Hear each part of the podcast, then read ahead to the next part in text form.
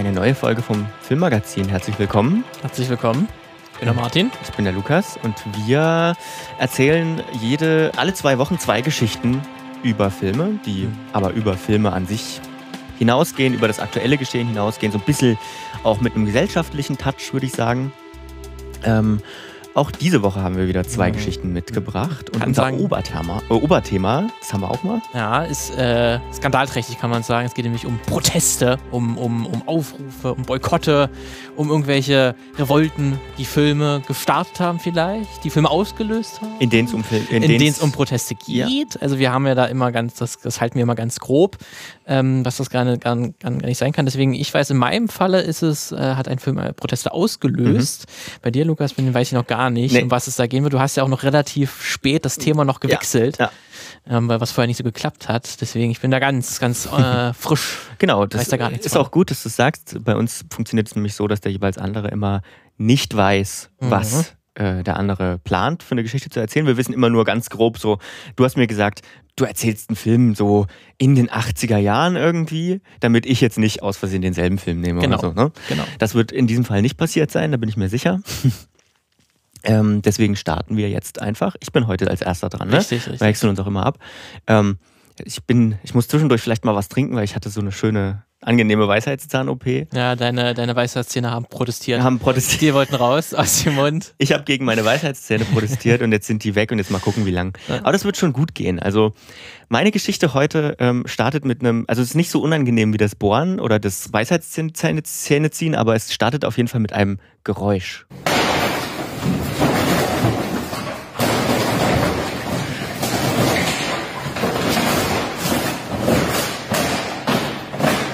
Könnte das sein? Klingt, als ob irgendwas zusammenbricht, mhm. ehrlich gesagt. Ja, tatsächlich ähm, ist das der Chef eines französischen Kinos, der mit einem Baseballschläger auf einen riesigen Pappaufsteller eindrischt. Oh, okay. Also Protest. Und zwar gegen einen Pappaufsteller, äh, der die Neuauflage des Disney-Klassikers Mulan bewirbt. Ähm, warum tut er das? Warum äh, ist er damit nicht allein? Und warum ist das auch nichts Neues? Darum soll es in der Geschichte gehen. Die drei Fragen würde ich gerne beantworten. Aber erstmal zum konkreten Fall. Ähm, Mulan. Der Kinostart war ja eigentlich schon für März in diesem Jahr geplant. Das Marketing war schon längst angelaufen und dann kam halt Corona dazwischen. Man konnte nicht mehr ins Kino gehen ähm, oder nicht mehr ganz neu, also am Anfang gar nicht und in vielen Ländern auch gar immer noch nicht. Ähm, und deswegen hat Disney den Start dann verschoben oder verschieben müssen, je nachdem. Ähm, und Anfang August hat der Mäusekonzern dann ja, die Bombe platzen lassen und gesagt, der Film kommt nun gar nicht mehr in die Kinos, sondern wird ab Anfang September auf Disney Plus zu sehen sein. Also in den Ländern, in denen es Disney Plus gibt, was die großen Box-Office-Länder auf jeden Fall sind. Ähm, aber nicht im Abo inbegriffen, sondern gegen einen einmaligen Aufpreis, Kaufpreis von rund 30 Dollar. Also bei uns in Deutschland sind das umgerechnet 21,99. So viel wird er kosten, wenn man ein Disney Plus Abo hat und den Film noch oben drauf kaufen will. Ja, jetzt wird der ähm, Unmut des Kinobetreibers des Französischen vielleicht sogar schon ein bisschen greifbarer. Er ist auch nicht allein damit. Äh, vor allem viele kleine Kinos, die durch Corona eh schon schwer mitgenommen sind, ähm, hatten sehr auf Mulan und Tenet von, von Christopher Nolan gehofft, als die beiden ersten Blockbuster nach der Krise sozusagen, zu denen wieder mehr Publikum in die Kinos kommen würde. Auch in Deutschland gab es ein paar Protestaktionen rausgegriffen. Eine Geschichte, da haben wir beide auch schon mal drüber gesprochen. Eine besondere hier aus Sachsen in Döbeln gibt es auch ein kleines Kino. Äh, das ist so ungefähr in der Mitte von Sachsen. Da hat der Betreiber äh, des Kinos aus Protesten einen großen Werbeaufsteller von Mulan auf dem Platz vor dem Kino angezündet. Ähm, und ja, das Problem ist nicht nur, dass der Film jetzt nicht nur, also nicht nur nicht in die Kinos kommt, äh, sondern die Betreiber eben auch lange für den Film vorab kostenlose Werbung gemacht haben. Ne? Also klar, in den vergangenen Monaten war jetzt kaum jemand im Kino, aber ähm, der, da der ursprüngliche Kinostart für März geplant war, dürfte schon vor Corona ziemlich viel an Werbung gelaufen sein. Äh, ja, und das fanden viele auch nicht so cool, dass Disney sozusagen sich den Film hat kostenlos bewerben lassen im Prinzip. Ähm, vielleicht der Vollständigkeit halber muss man noch dazu sagen, dass das Disney natürlich auch nicht aus purer Freude gemacht hat. Immerhin ähm, hat der Konzern mit einem Einspielergebnis von rund einer Milliarde Dollar gerechnet. Also sollte einer von den großen Filmen werden dieses Jahr. Das wird jetzt äh, schwierig. Ja, auf jeden Fall. Der Guardian hat ausgerechnet, ähm, dass das mit dem On-Demand-Angebot erst funktionieren würde, wenn ungefähr die Hälfte aller Disney Plus AbonnentInnen aktuell den Film auch kaufen mhm. würden. Bei ungefähr 30 Millionen Menschen, die das abonniert haben, werden das äh, kämen dann also circa 900 Millionen Dollar raus. Äh, ich kann das nicht einschätzen, wie realistisch ist. Ich glaube aber, ich, ich glaube nicht ja so. Nicht, ja. ne? Also müsste mir überlegen, würdest du für Net, weil du bist Netflix-Kunde und du weißt, da kommt ein neuer großer Film, auf den hättest du auch vielleicht Bock, der sieht wirklich interessant aus und du weißt, da stecken auch über 200 Millionen Dollar Produktionsbudget drin, also auch mehr, was Netflix sonst reinsteckt. Würdest du dir das mhm. dann für 20 Euro oder 25 Euro holen? Naja, ich vielleicht nicht, aber ich komme gleich noch drauf, also. für wen das vielleicht realistisch ist. Ähm, und warum das vielleicht dann doch ein Modell für die Zukunft sein könnte. Ähm, denn immerhin gehen die Einnahmen direkt an Disney. Das ist, glaube ich, der große Unterschied. Also ähm, du cut out the middleman, also du hast nicht mhm. mehr den Kinobetreiber oder die Kette dazwischen, die, äh, an die du Geld sozusagen abdrücken musst. Ähm, also die dritte Partei, die auch mitverdienen möchte, fällt raus. Ähm, Disney CEO Bob Chapek hat zwar schon gesagt, dass das eine einmalige Sache sei und kein neues Geschäftsmodell sei, ja, aber jetzt, ja, wenn wir mal ganz also ehrlich sind. Die, die ne? Testfühler mal gucken, wie es genau, läuft. Genau, wenn das der nächste große Geldbringer ist, ja. was soll denn ein gewinnorientiertes Unternehmen wie Disney dann davon abhalten, das zu tun? Gerade jetzt in Corona-Zeiten äh, und wenn du sagst, da folgt noch eine kleine bis mittelgroße bis schwere Wirtschaftskrise hinterher. Ähm, ja, äh, Disney hat jetzt schon äh, für das zweite Quartal 2020 angekündigt äh, oder angegeben, 4,7 Milliarden Dollar Verlust gemacht zu haben, so auch wegen der Freizeitparks und so weiter. Dann freut es das die AktionärInnen sicherlich ähm, riesig, wenn, äh, wenn äh, ja, was anderes Geld bringt. Und ich glaube, dann kann man sich, kann man, sind alle Versprechen in den Wenn man da so einen, einen, neuen Markt ein bisschen aufmacht von ja. Leuten, die man wie scheint, was vielleicht auch schon ja. seit Jahren nicht mehr ins Kino gehen, ja. weil sie zu bequem geworden sind, äh, genau. dass man die dann abgreift. Und man darf auch nicht vergessen, dass auch andere ähm, mit Digital First in diesem Jahr schon ziemlich guten Erfolg hatten. Ja. Ne? Also ähm, Universal war das erste Unternehmen, das einen der größeren ähm, Filme via Streaming rausgebracht hat. Also ausschließlich, also es gab ja einige Filme, die im Kino liefen und dann übernommen worden nochmal. Aber Universal hat ähm, Trolls World Tour wegen der Krise ausschließlich on demand veröffentlicht. Und in den ersten drei Wochen soll der Film in den USA damit 100 Millionen Dollar eingespielt haben. Und wenn man sich dann mal anschaut, dass der, der erste Teil von Trolls ähm, während seiner fünfmonatigen Kinolaufzeit insgesamt, in Anführungsstrichen, nur 120 Millionen mhm. insgesamt in den USA eingespielt hat, dann lohnt sich das schon. Also scheint sich das schon zu lohnen. Ähm, zumindest in Nordamerika. Das kann man jetzt nicht für die ganze Welt sehen, weil ich habe auch gelesen, dass ähm, gerade Europa und vor allem China streaming-technisch nicht ganz so ähm, offen und weit vorne sind. muss man mal nach Frankreich gucken. ähm, da hat das Kino nochmal vielleicht einen anderen Stellenwert. Ähm, trotzdem hat Universal danach gesagt, man könnte sich vorstellen, auch nach der Corona-Pandemie Filme zeitlich ähm, gleichzeitig in Kino und Stream zu veröffentlichen. Und das hat er auch hat dann auch in den USA, die eigentlich so ein bisschen protestfaul sind, was Kinoketten angeht, ähm, ähm, hat vielleicht auch ein bisschen was mit der Kinolandschaft dort zu tun, hat dann tatsächlich auch äh, für, zu Protesten geführt und zwar äh, nicht nur von kleinen KinobetreiberInnen, wie es in Europa jetzt gerade der Fall war, sondern ähm, die größte US-Kinokette AMC, zu denen gehören zum Beispiel UCI bei uns, ähm, die haben gleich mal alle Universal-Filme in Zukunft weltweit boykottiert. Ähm, seitdem ist allerdings wieder, das wie gesagt, es war im Mai, seitdem ist wieder eine Menge Zeit vergangen. Mhm. Und, ähm, wenn dann der nächste Fast and Furious Teil äh, kommt, ich glaube, die naja, Universal, dann genau darum sieht wieder anders Genau aus. darum ging es. Dann haben sie gesagt, nein, wir zeigen den nicht. Und seitdem, wie gesagt, ne, Corona und denen geht es auch nicht so gut. Und deswegen hat man sich dann geeinigt und besprochen. Ähm, und man hat dann ähm, sozusagen in Absprache, AMC und Universal haben sich auf einen Deal geeinigt, dass man bei manchen Filmen die Zeit verringert, bevor ein Film nach dem Kino-Release zu Video on Demand mhm. kommen darf. Das waren bis jetzt immer so drei Monate in den USA ungefähr ungefähr. Äh, und bei manchen Filmen sind es jetzt eben nur noch 17 Tage. 17 Tage? 17 Tage, wow. genau. Okay, also da ändert sich gerade ordentlich was in der Branche. Das ist ein bisschen über zwei Wochen. Ja. Das ist und äh, also gehen wir mal zurück zu Mulan. Das ja. weil, war das, was ich vorhin noch sagen wollte. Ähm, welches Publikum soll denn der Film ansprechen? Da kommen wir zu dem Punkt, warum ich glaube und warum auch einige andere glauben, dass diese 21,99 vielleicht doch funktionieren könnten. Gerade jetzt. Ähm, ich meine, das ist jetzt kein Avengers wo der, der auch sehr von dem Visuellen lebt. Ich will dem Film jetzt nicht absprechen, keiner von uns hat ihn gesehen. Ich will dem Film jetzt nicht absprechen, dass der auch viel von visuellen Geschichten lebt oder dass er visuell toll ist, aber es ist jetzt nicht der Film, wo ich in den großen Saal mit Dolby Atmos gehe und dort, also weiß nicht, Iron Man kämpfen sehen will oder so, sondern es ist ein Familienfilm. Und wenn man sich dann überlegt, 22 Euro, ich habe vielleicht einen angenehmen großen Fernseher zu Hause, ähm, Kindergeburtstag mit 10 Kids, sag mal jetzt mal, es ist nicht Corona, ähm, mit zehn Kids inklusive Popcorn und Cola. Da kann ich mir schon vorstellen, dass manche Eltern sagen, so Kinoerlebnis schön und gut, aber für mich ist das, wenn ich mit zehn Kindern im Kino bin, eh kein Erlebnis. Ähm, ich bezahle lieber 22 Euro und mache dann noch irgendwie Burger essen zusammen, statt halt über 100 Euro. Ne? Wenn du überlegst, 10 Karten oder 11 Karten plus Popcorn und Cola, du bist ja locker bei 200 Euro dabei ja. mittlerweile. Ähm, also ich kann mir schon vorstellen, klar, das wird dann wahrscheinlich nicht so viel einbringen. Ich kann mir vorstellen, dass es für diesen Film schon eine Zielgruppe geben könnte. Ähm, bevor ich jetzt aber, also bevor ich damit jetzt sozusagen diese Mulan-Geschichte äh, zumache und mit dir vielleicht noch mal ein bisschen drüber sprechen will, ähm, warum es trotz aller nachvollziehbaren Gründe eine Frechheit ist, dass Disney das macht, was es macht, ähm, möchte ich noch die dritte Frage beantworten, die noch offen ist. Also wir haben geklärt, warum unser französischer Kinobetreiber ähm, überhaupt protestiert. Wir haben geklärt, warum er nicht allein ist. Was noch fehlt, ist, warum das nichts Neues ist. Denn ähm, Proteste gegen Entscheidungen, die Disney trifft, die gab es schon viel häufiger. Ähm, ich habe mal ein kurzes Beispiel ähm, rausgesucht. Noch 2015 war das erste, das letzte größere, da startete Avengers Age of Ultron. Und rund 700 kleine KinobetreiberInnen boykottierten den Film bundesweit damals, also komplett.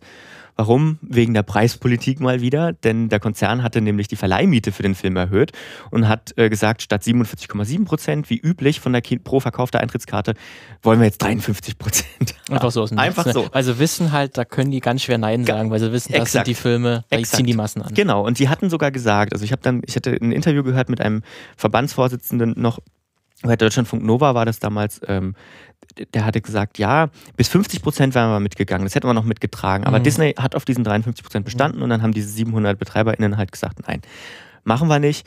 Denn ähm, für die kleinen Kinos heißt das dann eben, entweder wir erhöhen die Preise oder wir verzichten eben auf unseren Gewinn. Ähm, ja, anders ja. geht diese Rechnung nicht aus. Das gleiche haben, hat der Disney nochmal gemacht bei äh, Star Wars 7, mhm. also das Erwachen der Macht. Da habe hab ich auch damals mitbekommen, viele Kinobetreiber, die ja. den Film nicht gezeigt haben, weil der Disney auch darauf bestanden hat, über die 50 Prozent Hürde zu gehen. Genau. Und das ist halt genau das. Äh, ich habe auch ein Beispiel aus den 90ern schon gefunden, wo mhm. Disney was rausgehauen hat, ähm, was nicht, nicht vielen gefallen hat. Und ähm, ja, viel Knatsche gibt es da auf jeden Fall, aber vielleicht kommen wir langsam mal zu dem Punkt, ähm, und ich finde, also zum Punkt des Ganzen, und ich finde, das kann man in unserem Fall über eine einfache Frage sich herleiten oder, oder klären, was eigentlich der Punkt dieser Geschichte ist. Und die lautet, warum halten die großen Multiplexketten eigentlich die Füße still, wenn es um Disney geht? Und ich habe da nur eine Vermutung. Also diese Vermutung grün? Ja. ja. Und papierförmig? Ja, ja genau. ähm, na, nicht, nicht nur. Nicht nur. Ähm, also die hat auch damit zu tun, klar. Ähm, die führt aus meiner Sicht halt zum Kern des Problems, denn Disney hat mittlerweile, was Filmproduktion angeht, eben eine unglaubliche Monopolstellung erreicht. Wenn du dir diese fünf Major-Studios mal anschaust, also die fünf Studios, ähm, die für den Großteil der Umsätze an den Kinokassen weltweit verantwortlich sind. Ähm, das sind Disney, Universal, Sony, Paramount und Warner. Und da hat Disney einen ganz klaren Überhang einfach. Also dazu gehören, also zu Disney gehören ja mittlerweile ähm, 20th Century Fox, also 20th Century, 20th Century Studio, wie es jetzt heißt, weil das Fox will man ja nicht mehr. Searchlight Light Pictures, die gehörten ja auch zu Fox. Äh, Marvel, Lucasfilm, Pixar, Disney Animation Studios und so weiter, sind noch ein paar andere Unternehmen. Ähm, Disney allein hat 2019 13,2 Milliarden Dollar am Box Office gemacht. Das ist dreimal der Umsatz, glaube ich, den Universal insgesamt macht. Das ist, das ist absurd. Und Universal ist schon gigantisch, ja. ne? Und davon nochmal Disney. Genau. Und wenn ich mich nicht verrechnet habe, dann ist das, sind diese 30,2 Milliarden Dollar ein Drittel der gesamten mhm. Kinokasseneinnahmen ja. insgesamt. Nur Disney. Also man muss ja gerade letztes Jahr waren, äh, 2019 war nochmal ein extremes Disney-Jahr. Ja. Da hatten wir den letzten Star Wars, Star Wars mhm. 9. Wir hatten Avengers Endgame. Ja äh, Aladdin, der auch über eine Milliarde ja. eingespielt hat. Also die hatten irgendwie in dem Jahr irgendwie echt drei, ja, vier, fünf Milliarden. Ich habe die Zahlen hier. Hast du die Zahlen hier? Es sind nicht nur drei, vier, fünf, es sind acht. Acht Milliarden Filme. ähm, und zwar unter den Top 10 Box-Office-Hits aus 2019 kamen acht von Disney. Acht von Disney, das ist krass. Ja, und das hat Auswirkungen. Also ich glaube eben auch auf die Kinoketten, die sind natürlich von dieser unglaublichen Marktmacht abhängig. Ne? Die sind ja ausgeliefert und unglaublich von Disney abhängig. Wenn du sagst, dass meine bestlaufenden Filme, von, dass 80 Prozent der bestlaufenden Filme von Disney kommen, ja, dann akzeptiere ich natürlich 53 Prozent. Ne? Ähm, aber das ist nur eine Vermutung. Habe ich jetzt keinen Beleg dafür, ne? ähm, warum die sich deswegen, vielleicht deswegen nicht an einem Protest beteiligen. Ähm, schlimm für die, fürs Kino ist dieses Monopol allemal, denke ich. Ähm, schauen wir uns die acht Hits doch mal an, welche das waren. Ähm, waren das Filme, bei denen man sich so richtig was getraut hat, die so mhm. richtig nach vorne gegangen sind. Ne? Ja. Das war einmal Aladdin, was du schon gesagt hast, ein Remake. Toy Story 4, eine Fortsetzung. Star Wars 9, Fortsetzung und ein Franchise. Captain Marvel, ein Franchise. Spider-Man Far From Home, Fortsetzung und Franchise. Frozen 2, Fortsetzung. König der Löwen, Remake. Avengers Endgame, Fortsetzung und Franchise. Und da blieben dann, glaube ich, nur noch die beiden anderen in den Top 10 waren Joker und ähm, warte, Jumanji. Jumanji 2. Okay.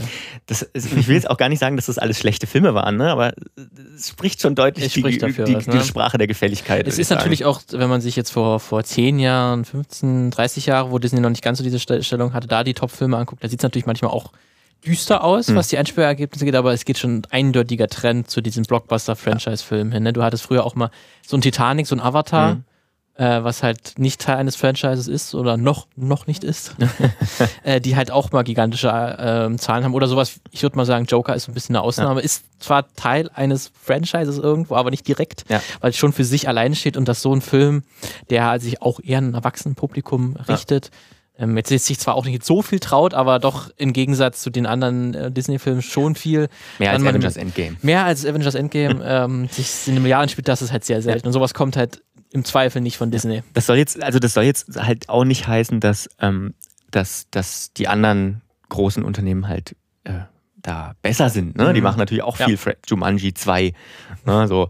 Aber ähm, trotzdem ist dieses Monopol halt gefährlich, ne? 80 Prozent. Wenn halt eine, ein Unternehmen quasi entscheiden kann, was, was im Kino groß läuft, genau. zum Großteil genau. Also Monopole sind halt nie gut, ne? wenn ein ja. Unternehmen eben Rahmenbedingungen für eine ganze Branche diktieren kann. Ähm, das ist, das hat halt zum Beispiel, also jetzt ein ganz, ganz, ganz anderes Beispiel, so ganz von weit weg, das hat halt zum Beispiel dafür, dazu geführt, dass als Aldi ähm, das damals gemacht hat in den, in den Wirtschaftswunderjahren und später ähm, für schlechte Handels- und Produktionsbedingungen in der Lebensmittelindustrie einfach, ja. weil alle anderen mussten nachziehen, weil sonst konnte keiner, keiner mit den Preisen mithalten. Und deswegen, ähm, das gilt für Disney und das vielleicht auch für Amazon und für diese ganzen anderen gigantischen Unternehmen, die gehören halt einfach zerschlagen. Und das klingt jetzt erstmal brutaler, weil zerschlagen klingt natürlich erstmal wieder so. Aber ähm, ähm, ähm, es geht, glaube ich, einfach, es geht bei diesem Gedanken einfach viel mehr darum, ähm, diese Bereiche voneinander zu trennen, dass nicht irgendwie ein CEO oder eine Aktionärsmehrheit irgendwie sagen kann, in diese Richtung geht es jetzt für den Weltmarkt in einer bestimmten, in einem bestimmten Bereich. Ne? Ähm, das ist gefährlich. Das ist sehr gefährlich und ähm, wir kennen das ja auch als Gewaltenteilung bei Staaten. Da ist das bei uns zumindest selbstverständlich, dass man das, dass man bestimmte Bereiche voneinander trennt. Ne? Und auch Mitbestimmung findet ja, ich sag mal, die Mitarbeitenden bei Disney, ich weiß nicht, was die mitzubestimmen haben in diesem Konzern. Auch das ist ein ganz großes Problem. Ne? Also ähm, MitarbeiterInnen sollten einfach eigentlich die Entscheidung eines Unternehmens mittragen können. Ähm, aber ich glaube, das ist jetzt nochmal ein anderes Thema und da könnte man einen eigenen Podcast mitfüllen. Also ich glaube, der Punkt ist irgendwie klar geworden. Nur um vielleicht den Rahmen um die Geschichte zu bauen und smooth zu dir überzuleiten, weil bei dir geht es ja um Proteste in einem Film, ähm, kann wieder den Film Mulan herhalten, denn der, der hat ja auch noch aus einem anderen Grund mit äh, Protesten zu tun. Mhm. Äh, vergangenes Jahr gab es ja in Hongkong ähm, nicht nur vergangenes Jahr, aber hauptsächlich vergangenes Jahr gab es in Hongkong große Proteste wegen des damals noch geplanten Gesetzes für die Auslieferung Verdächtiger ähm, an die chinesische Justiz. Das Gesetz gibt es jetzt, glaube ich, und ähm, die, diese Demonstrationen wurden dann auch schnell zu Demonstrationen gegen den Einfluss von China und so pro Demokratie ähm, in der Sonderverwaltungszone. Und die Mulan-Hauptdarstellerin Liu Fei ähm, äußerte sich damals sehr pro Polizei, die ziemlich hart gegen die Demonstrierenden vorgegangen ist, ähm, weswegen dann die Demonstrierenden zum Boykott des Films aufriefen und warfen ihr eben vor, ähm, mit ihrer chinesischen und der US-Staatsbürgerschaft alle Freiheiten zu genießen, die es so gibt, aber auf der anderen Seite, auf der Seite derer zu stehen, die den EinwohnerInnen Hongkongs genau diese Freiheiten ja. verweigern wollen. Und ja, da das Einzige ist, was ich von deiner Geschichte weiß, dass sie aus den 80ern kommt und dass es Proteste gab, war das, glaube ich, jetzt die Überleitung. Aber vorher hören wir erstmal ein bisschen Werbung. Das Filmmagazin gibt es jetzt nicht nur neuerdings alle zwei Wochen in eurem Podcast-Catcher, sondern uns gibt es auch quasi jeden Tag online präsent auf den folgenden Social-Media-Plattformen. Facebook, at das Filmmagazin. Twitter, at das Unterstrich Filmmagazin. Instagram, at das Unterstrich Filmmagazin. Außerdem empfehlt uns gerne weiter an eure FreundInnen unter das Filmmagazin bei Spotify, Apple Podcasts, Pocketcasts, Feed, podcast.de oder einfach überall. Ihr findet uns auch bei Google. Gut, ich mache jetzt den Lukas-PC wieder aus und wir gehen back to the show. Neu ist jetzt übrigens Amazon, ähm, hier Audible, ähm, nee, Amazon Music Podcast, irgendwie so weiter. Da gibt es uns jetzt auch. Ach Mensch, wir haben uns auch den großen Tech-Giganten ja, wir, haben uns, wir haben uns dem Monopol unterworfen. Monopol, so. wir können auch nicht, auch nicht Nein sagen. Nein. So, das Gute ist, Lukas, dass wir bei unseren Themen irgendwie immer kleine Überschneidungspunkte haben. Mhm. Deswegen, was du auch am Ende angesprochen hast, mit wer darüber zu entscheiden hat, bei einem großen Unternehmen, wie das gestaltet ist, was diese Unternehmen produzieren, hat Anteil auch seine Auswirkungen. Und darum geht es auch in meinem Beispiel. Denn es geht um einen Film, der zu der Verwunderung aller Beteiligten einen Skandal auslöste. Damit mhm. haben die nicht gerechnet. Für die Betroffenen ähm, war das kein Wunder. Für die war das dieser Film ein Symbol für die diskriminierende Darstellung gesellschaftlicher Randgruppen in Medien. Mhm. Ähm, die haben ja das gesehen, was, was sich schon lange angekündigt hat. Und anhand dieses Films lässt sich gut darüber streiten und diskutieren, in, inwieweit Filme überhaupt äh, repräsentativ sind für bestimmte Bevölkerungsgruppen und wie weit Proteste überhaupt gehen sollten in der Kunst und Kultur. Da gibt es ja auch gerade äh, aktuell immer wieder Diskussionen um, um den Begriff Cancel Culture, mhm. äh, diesen Kampfbegriff, der vor allen Dingen ja von Konservativen und von Rechten genutzt wird, um sich irgendwas herbeizufantasieren. Wenn Kritik äh, aufkommt, sowas ist natürlich auch schon alt. Ja. Ähm, Proteste oder, oder Stimmen gegen ein kulturelles Produkt gibt es schon länger. Und darum soll es auch in meinem Beispiel geben. Aber ich möchte dich vorher erstmal fragen, Lukas, weißt du, was Cruising bedeutet?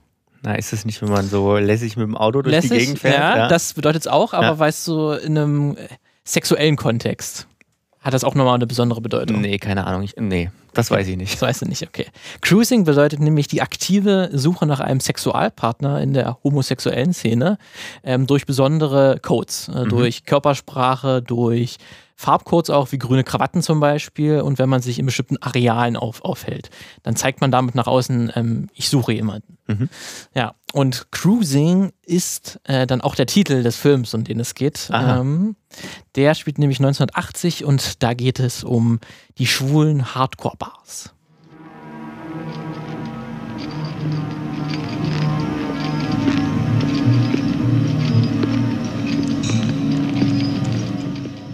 Genau, das ist nämlich hier, hören wir nämlich schon, wie einer der Charaktere einer dieser Bars betritt. Klingt wie ein Western. Klingt ein bisschen wie ein Western. Ähm, ob das dann auch wirklich so korrekt ist, wie es dargestellt ist, darum soll es auch um meine Geschichte gehen.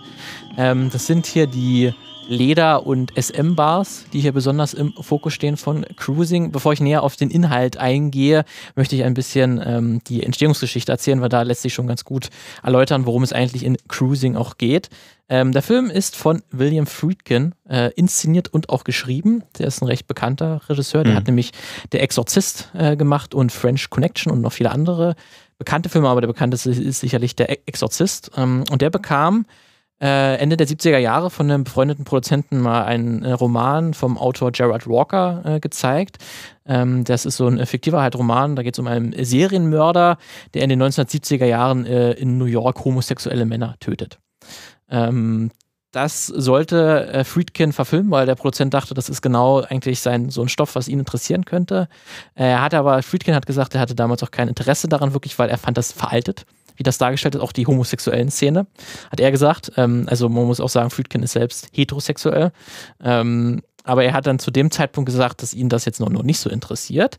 Ähm, hat sich aber dann äh, kurze Zeit später geändert, dass er dann doch Interesse an dem Stoff gefunden hat. Das hatte im Wesentlichen äh, drei Gründe. Zum einen las er mehrere Artikel in der Zeitschrift Village Voice. Ähm, da gab es mehrere Zeitschriftenartikel über tatsächliche Morde äh, in der äh, homosexuellen Szene in New York, ähm, wo halt auch einige Morde in der SM-Szene passiert sind. Ähm, diese Artikel wurden von Arthur Bell geschrieben, der wird später auch noch wichtig in dieser Geschichte. Ähm, und dann zusätzlich kannte Friedkin selbst durch seine Arbeit als Regisseur an solchen Action- und Polizistengeschichten wie French Connection auch den ehemaligen Polizisten Randy Jürgenson. Ähm, der war auch einmal undercover tatsächlich in schwulen Bars äh, und hat dort ermittelt, ähm, weil er nämlich da auch nach einem Mörder in der schwulen Szene gesucht hat, der jetzt unabhängig von dem anderen Fall äh, war, ähm, aber da ebenfalls Expertise sozusagen mitgebracht hat und der später auch als Berater im Film mitgearbeitet hat. Und zudem ist was sehr kurios äh, und crazy ist oder irgendwie auch total amerikanisch. Es wurde Paul Batenson äh, verhaftet. Ähm, der war Radiologe im New York Medical Center Ähm, er äh, tötete und zerstückelte mehrere Menschen, war selbst schwul äh, und er tötete unter anderem auch einen äh, Filmkritiker. Und äh, Paul Bateson hat äh, im Exorzisten eine kleine Rolle mitgespielt. Mhm. und da, davon, von diesem Fall hat William Friedkin äh, erfahren und hat diesen Paul Bateson dann aufge, aufgesucht im Gefängnis und ihn gesprochen und wollte so ein bisschen seine Beweggründe erfahren und warum er das gemacht hat und ob er es denn auch wirklich gemacht hat. Äh, wurde dann halt auch verurteilt für mehrere Morde. Ähm, aber er hat ihn äh, interviewt und fand das sehr faszinierend, so weil er auch so als äh, schwule Persönlichkeit warum er das gemacht hat äh, und auch dieses, diese, diese extremen Morde. Ähm, und diese drei Einflüsse dann, der Paul Bateson, der Serienkiller, die Artikel im, im Village Voice in der Zeitschrift und halt sein, sein äh, Polizistenbekannter, haben ihn dann dazu getrieben, okay, ich will das doch machen. Aber ich verändere so ein bisschen die Geschichte ähm, von, von, von dem Gerald Walker-Roman, den er am Anfang äh, gezeigt bekommen hat und hat diese ganze Szenerie, weil die im Roman spielt das jetzt nicht in der bestimmten homosexuellen äh, Szene, sondern ganz allgemein. Aber William Friedkin hat gesagt, ähm, die SM und Hardcore-Bars, die sind interessant für mich. Ähm, und das hat sich auch so in den letzten Jahren, hat sich die homosexuellen Szene dahin ein bisschen versteckt, sag ich mal. Äh, hat er zumindest beobachtet, sa äh, sagt er. Deswegen hat er, hat er diesen, diesen Film dann dahin verlegt ähm, und dann die Geschichte darum gestrickt. Ähm, und das geht dann dann, letztlich geht es dann im Film auch um einen Serienkiller oder um mehrere. Das soll dann auch ein bisschen ambivalent äh, sein, äh, der halt mehrere, der halt seine Opfer in der Hardcore-Schwulen-Bar-Szene äh, sucht äh, und findet. Ähm, und halt, dass dann die New Yorker Polizei dann äh, einen Polizisten, gespielt von Al Pacino, äh, dann sozusagen der undercover geht und dort diesen Killer oder die die, die mehreren Killer äh, finden soll. Aber er, dieser Undercover-Polizist, als Heterosexueller so langsam selber nicht mehr weiß, äh, was Sache ist und so ein bisschen, sag ich mal, ihm das zu viel wird und mhm. er damit zu kämpfen hat mit, mit, mit seinem Job. Vorsichtig jetzt formuliert. Äh, das Problematische kommt dann noch. Ähm, und man kann dann, äh, dann für die Recherche an dem, an, an dem Film äh, hat, dann, hat dann William Friedkin und seine Crew auch mehrere Nächte in echten Schulenbars äh, verbracht und beobachtet. Äh, auch eine, interessante Geschichte, dass äh, damals in den 70er und 80er Jahren viele Bars und auch viele Schwulenbars ähm, der Mafia gehört haben, der New Yorker Mafia. Und das dann tatsächlich William Friedkin durch einen Bekannten eines Bekannten auch einen Mafiosi kennengelernt hat und er dann darüber auch eine Drehgenehmigung bekommen hat, dass er auch in echten Schwulenbars drehen durfte und auch echte Stat oder die Statisten, die im Film zu sehen sind, auch echte Besucher sind dieser ähm, Bars. Und ähm, Friedkin wollte auch äh, darstellen, dass halt Schule in der Gesellschaft diskriminiert werden. Das war ihm irgendwie schon auch wichtig und wollte das auch in seinem Film darstellen. Er konnte dann halt auch, wie gesagt, El Pacino in der äh, gewinnen als äh, Hauptrolle, der damals auch Anfang der 80er Jahre auch Megastar war. Ähm, also auch eine große Nummer und der damit auch wirklich ähm, schon oder gehofft hat, dass es natürlich auch viele Leute sehen. Aber man kann dann sagen, dass relativ schnell dann die Stimmung gekippt ist. Denn Arthur Bell, der ich anfangs erwähnt habe, der diese Zeitschriftenartikel äh, geschrieben hat über die echten, über, über halt echte Morde in der, in der, in der Schwulen- und Hardcore-Szene. Der hat davon erfahren, dass dieser Film entsteht und der war darüber so gar nicht äh, erfreut mhm. und hat dann auch mehrere Artikel veröffentlicht, wo er das äh, verurteilt hat, dass dieser Film gemacht wird ähm, und hat dann auch aufgerufen, dass äh, Leute die Dreh oder den Dreh behindern sollen und auch wirklich, also dazu aktiv wirklich äh, aufgerufen, dass er das nicht, nicht, nicht gut findet. Okay, also ähm, während des Drehs schon. Während des, des Drehs schon ta tatsächlich. Äh, und so und so haben sich dann auch mehrere andere Prominente äh, aus der Szene, äh, pro, äh, pro, prominente äh, Journalisten, die halt auch der, der Szene angehören, halt auch angeschlossen und das schon früh verurteilt, ähm, dieser Film, weil auch schon der Roman in der Szene nicht besonders gut angesehen wurde. Dazu komme ich auch noch, warum der schon paar problematische Na Narrative verarbeitet und da hatte man halt äh, große Angst ähm, davor und äh, da gab es auch schon relativ früh eine Petition an den Bürgermeister von New York, dass der Dreh beendet werden soll. Das wurde aber abgelehnt mit der äh, ja, Botschaft der Meinungsfreiheit und deswegen die, die, die dürfen das. Ähm, und das war dann wirklich so, dass viele Szenen, gerade die draußen gedreht wurden, die wurden, ähm, die mussten halt nochmal neu synchronisiert werden, weil die ganze Zeit Pfiffe, Rufe zu hören waren von äh, Demonstranten halt außerhalb des, des Drehbereichs, die aber schon von den äh, Mikrofonen aufgenommen wurden. Deswegen musste der Großteil des Films nochmal neu synchronisiert werden im, im Englischen auch.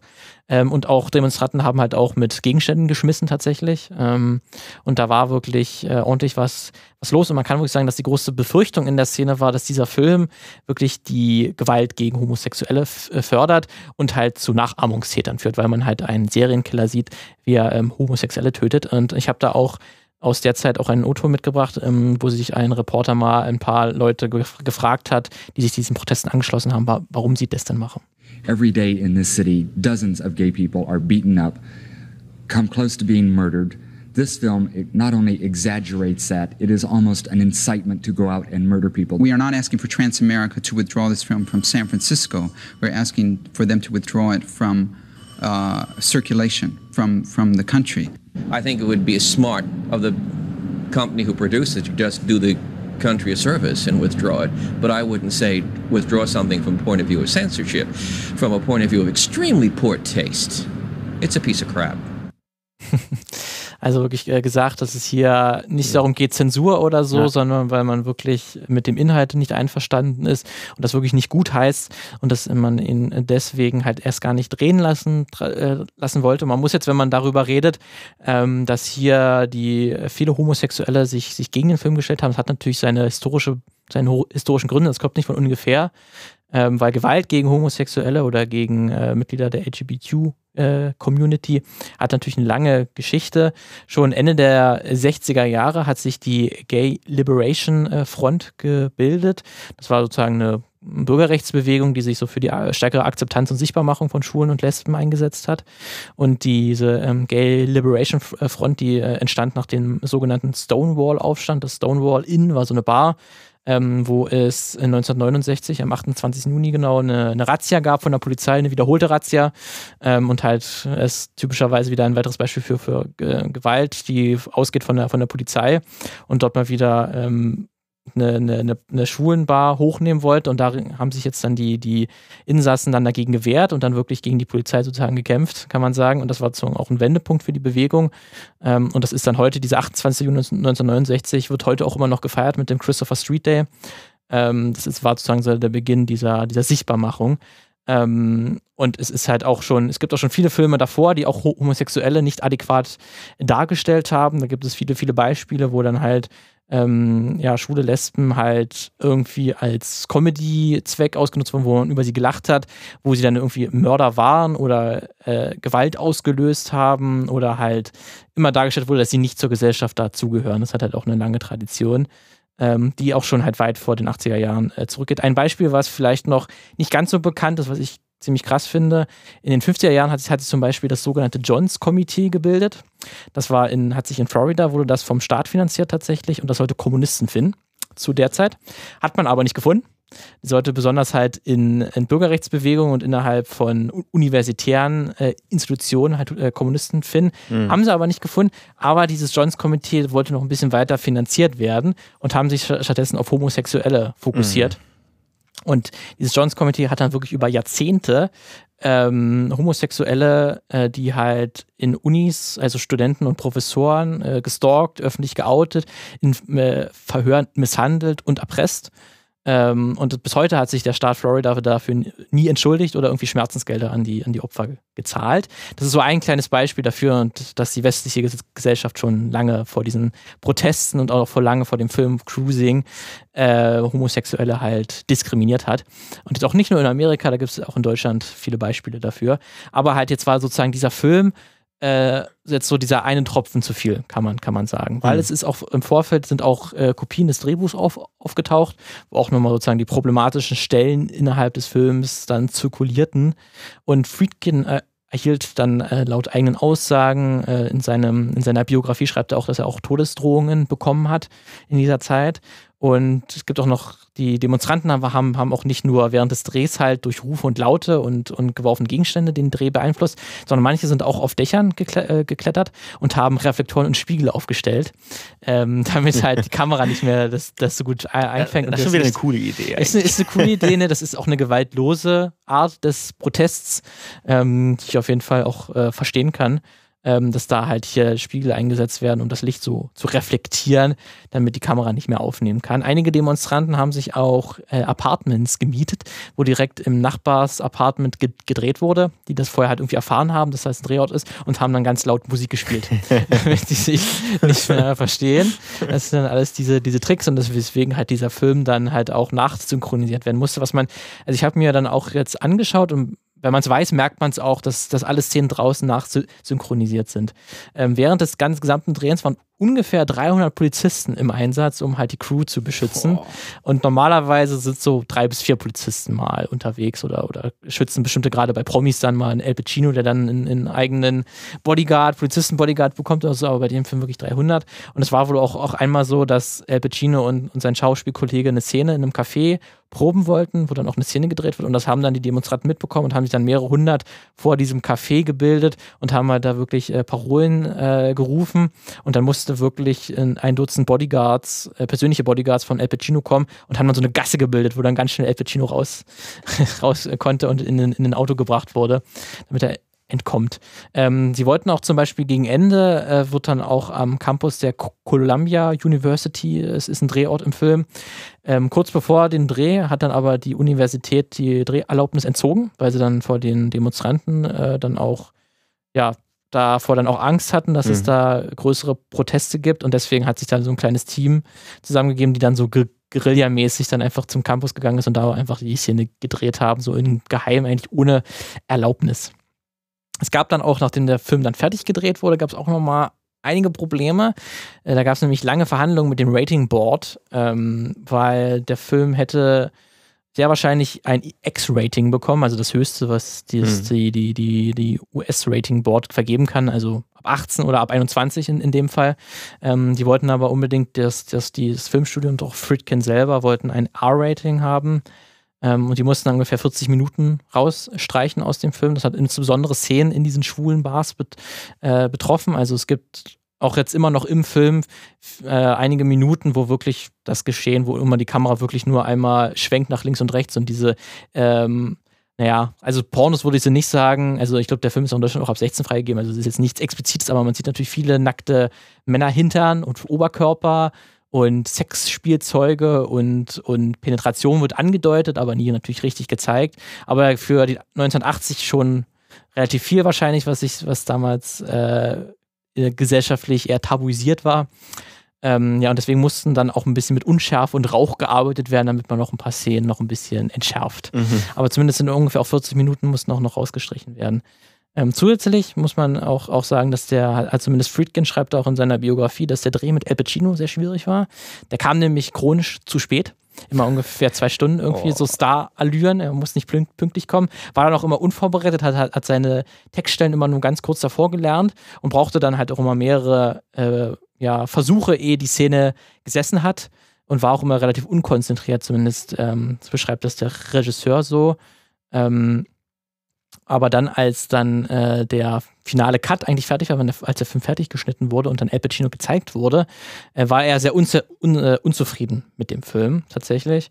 Ähm, weil er besonders damit äh, nicht konform war, dass am Ende des Films wird nämlich angedeutet, dass Pacino selbst zum Mörder geworden ist. Durch seine Arbeit in der homosexuellen Szene ist er selber, hat er mhm. sexuelle, homosexuelle Tendenzen äh, ja, entwickelt und ist darüber dann so verärgert, dass er jemanden umgebracht hat. So deutet das der Film zumindest an. Ähm, Pacino selber wusste das nicht, dass das, also das steht auch nicht im Drehbuch tatsächlich, diese, diese Ambivalenz, die hat tatsächlich Friedkin erst im Schnitt reingebracht. Ähm, so wie er es geschnitten hat und, ge und dann später noch mit, mit, Musik unterlegt hat, wird das erst deutlich und damit war Pacino sagt dann, er hätte das dann anders gespielt, wenn er das gewusst hätte.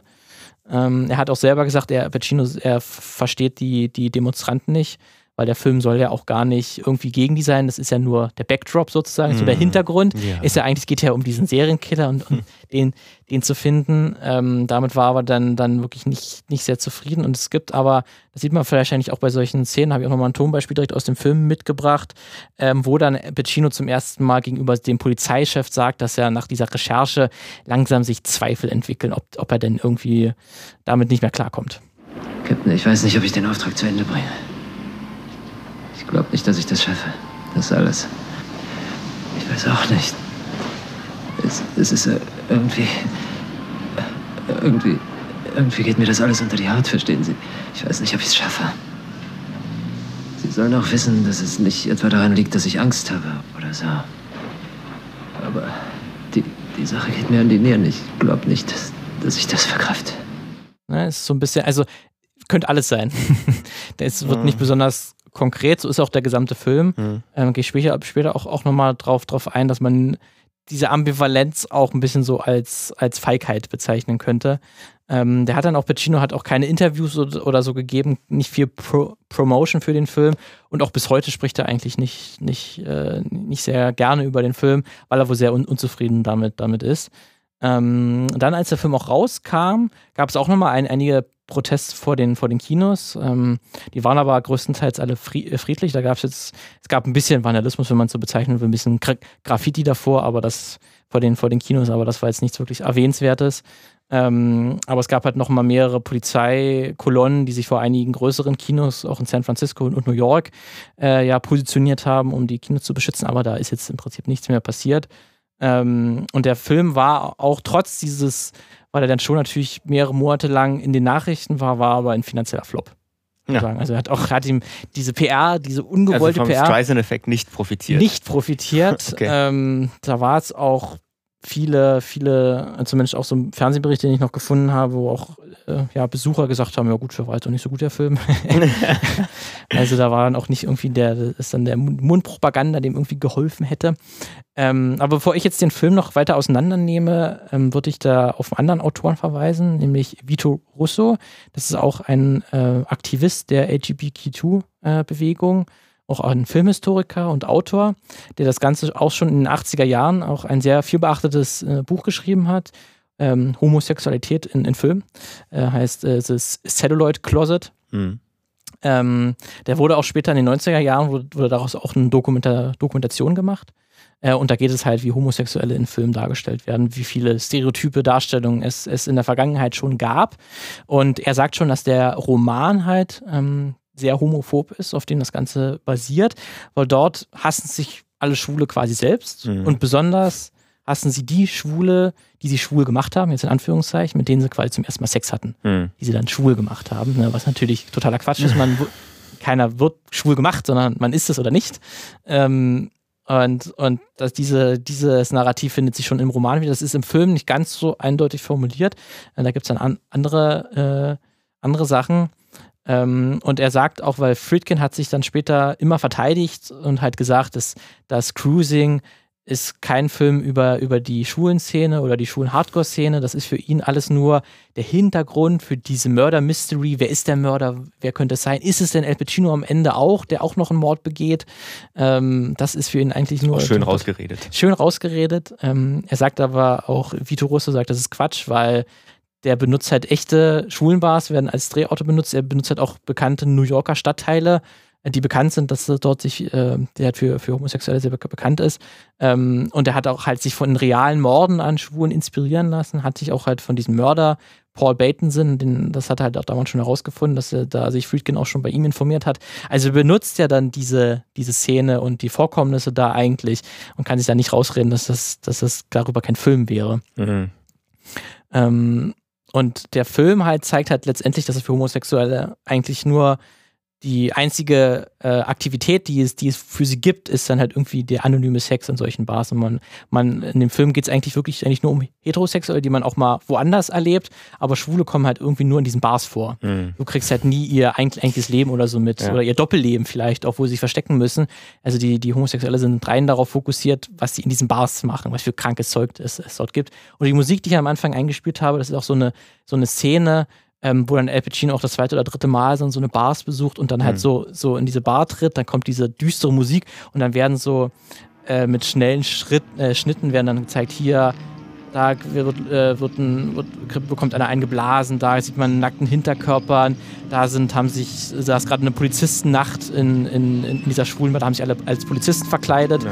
Ähm, und das wirkt halt so, so krass, gu- guckt euch mal das an, äh, als Heterosexueller, was da denn so abgeht, was für, wie die sich sexuell ausleben. Das ist ja, ist ja gar nicht äh, konform mit unserer keuschen Gesellschaft.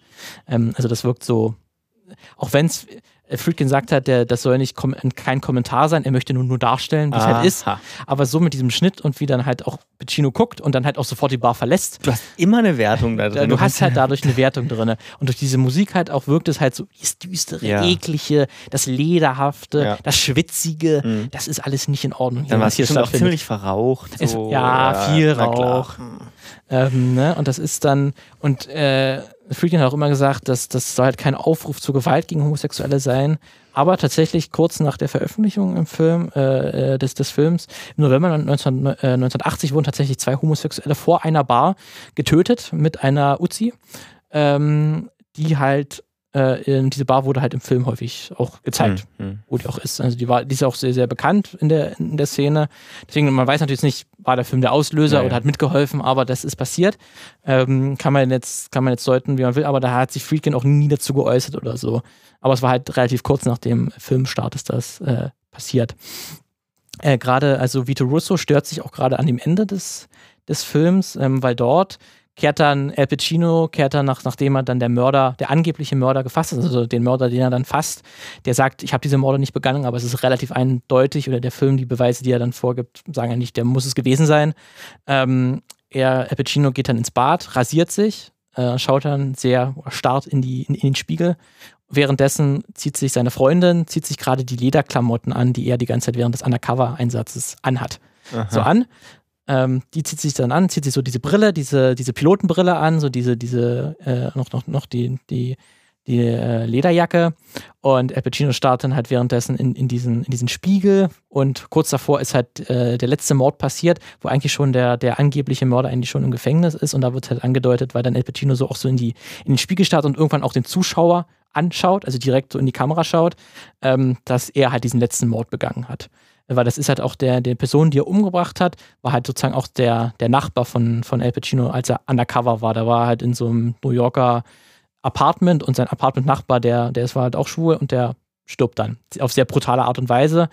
Ähm, und deswegen, weil er halt El Pacino den kannte ähm, und der eigentlich schon der eigentliche Mörder schon im Gefängnis war, wurde dann quasi sehr stark an, angedeutet, dass Pacino den getötet hat, Pacinos mhm. Charakter. Und dadurch, wie das dann an das Ende geschnitten ist, dass Pacino wahrscheinlich zum Mörder geworden ist und sich seine Freundin diese Lederklamotten anzieht, sagt dann Russo, äh, das Publikum wird mit dem Zuführ, äh, Gefühl zurückgelassen, dass Homosexualität nicht nur ansteckend sei, sondern auch unweigerlich mit Gewalt verbunden sei.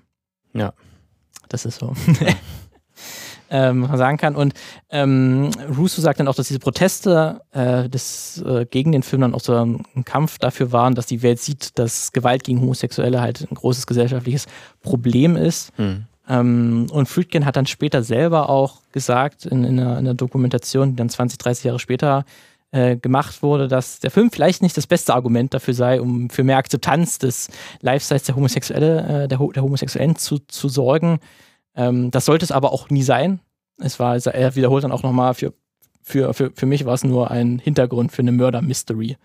Und er möchte halt kein Statement äh, damit sagen, was falsch oder richtig ist oder was moralisch oder nicht moralisch sei. Dann erzählt halt anders. Dann erzählt halt anders. Dann erzählt halt anders.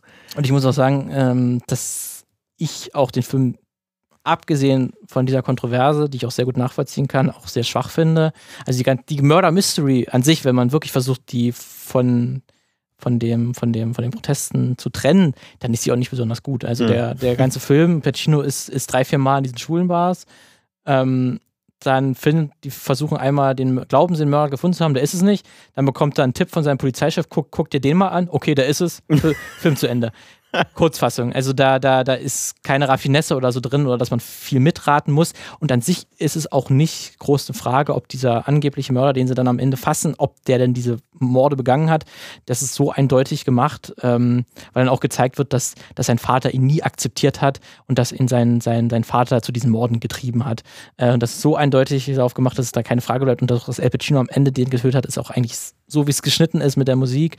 Ähm, und für wen das betrifft, dass es eigentlich auch nur so sein kann. Deswegen ist diese Ambivalenz, die, die William Friedkin da reinbringen wollte, weil er halt zeigen wollte, dass Menschen sind kompliziert und komplex und wir sind alle nur eine Tat vom, von, von, von Monstern entfernt. Um Monster zu, zu, zu sein, ist eigentlich ein bisschen, bisschen billig.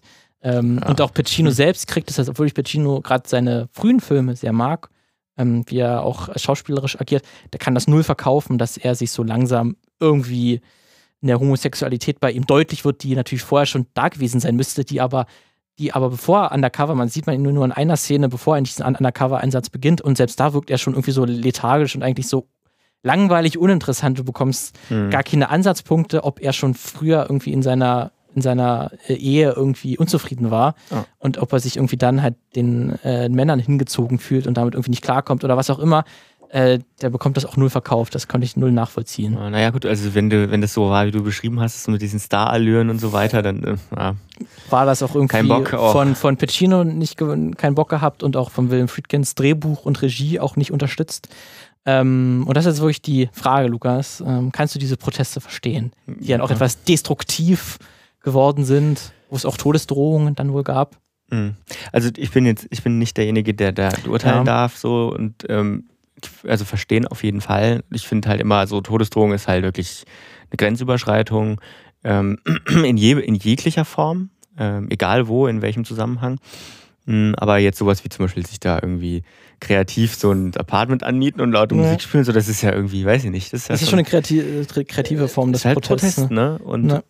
man kann das also auf jeden Fall, also ich kann das auf jeden Fall verstehen, sag mal so. Ja. Zumal, zumal da gibt es ja auch, also ich sag mal, es gibt da ja auch eine, eine ähm, es gibt ja jetzt diesen Roman vorher, von dem man ja weiß, wie der ist. Ja.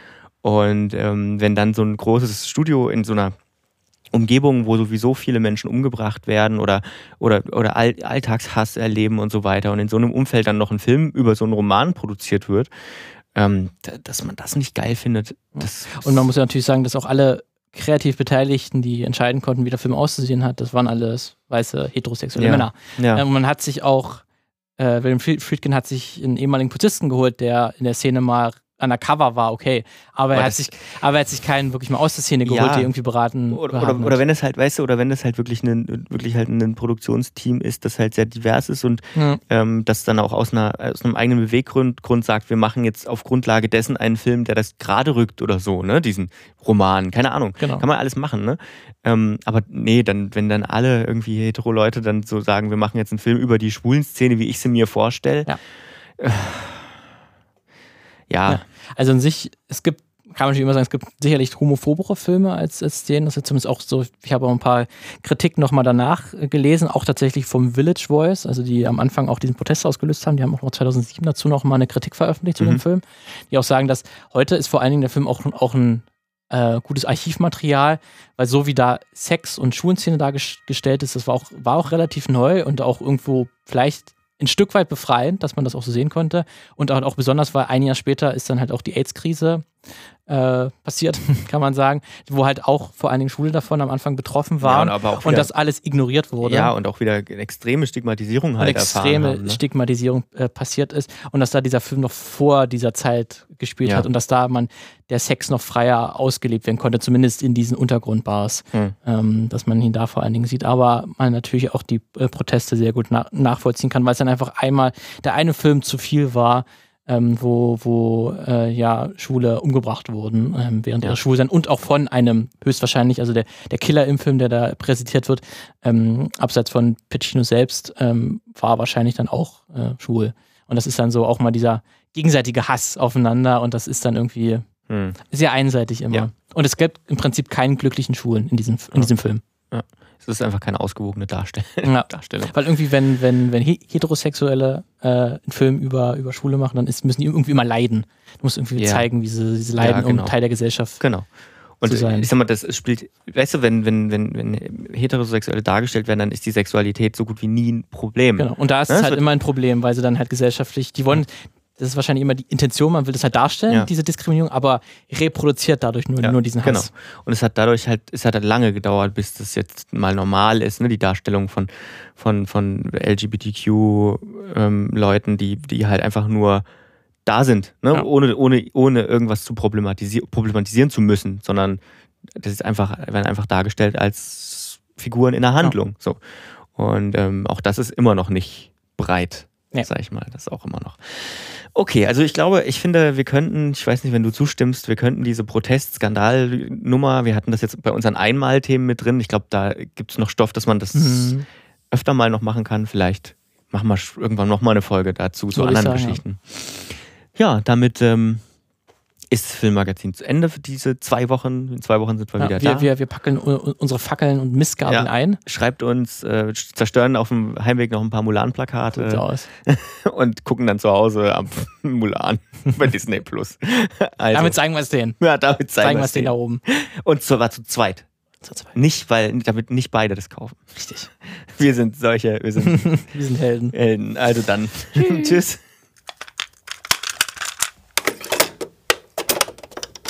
Eine Einfachtonproduktion 2020.